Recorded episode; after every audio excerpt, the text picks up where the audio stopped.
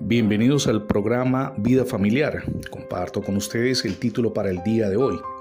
Porque Dios nos abandonó.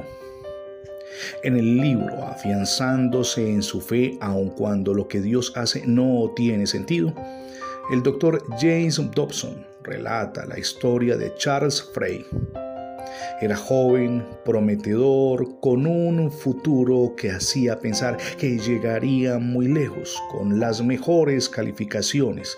Estudió medicina y tenía el propósito de ejercer su profesión como misionero en África, pero murió de leucemia. En momentos así cualquiera se pregunta, ¿dónde estaba Dios?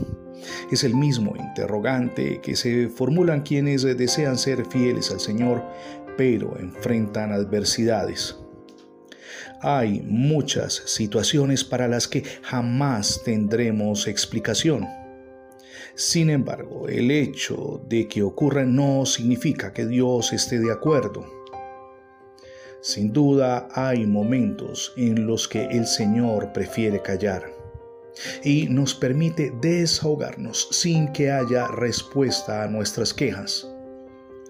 En Proverbios 25, verso 2 leemos que de Jehová es la gloria en encubrir un asunto. Y en Deuteronomio 29, 29 la autora advierte que las cosas secretas pertenecen al Señor nuestro Dios. Nuestra comprensión limitada no alcanza a dimensionar por qué nos ocurren situaciones difíciles. Tal vez la infidelidad del cónyuge, la muerte de un ser querido, una separación traumática o una enfermedad inexplicable. La lista puede ser muy larga. Sin embargo, detrás de todo eso hay una explicación que en su momento recibiremos del Padre Celestial.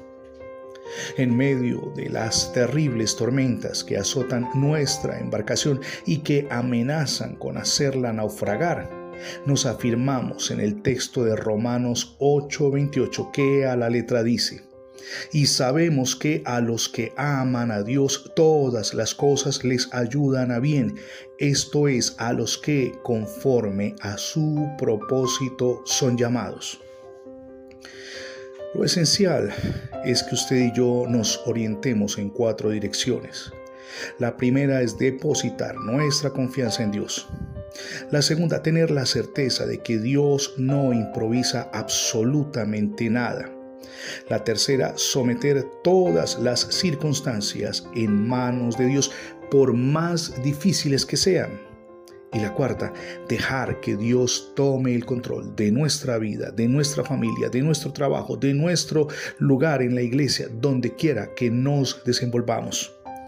Comprobará que si lo hace, que si asume esta sencilla ruta de cuatro pasos, su perspectiva del sufrimiento cambiará y podremos experimentar la sanidad interior que no solamente anhelamos, sino que necesitamos. Permítame agradecerle su fidelidad en las transmisiones diarias. Si por alguna circunstancia no ha podido escuchar los programas, le sugiero que ingrese la etiqueta numeral Radio Bendiciones. Se lo repito, numeral Radio Bendiciones para que tenga acceso a las más de 10 plataformas donde tenemos alojados nuestros contenidos digitales. Sus opiniones, inquietudes y sugerencias alrededor del tema hoy son bienvenidas. Por favor, escríbalas. Mi nombre es Fernando Alexis Jiménez, director del portal cristiano mensajero de la palabra.com. Dios les bendiga hoy rica y abundantemente.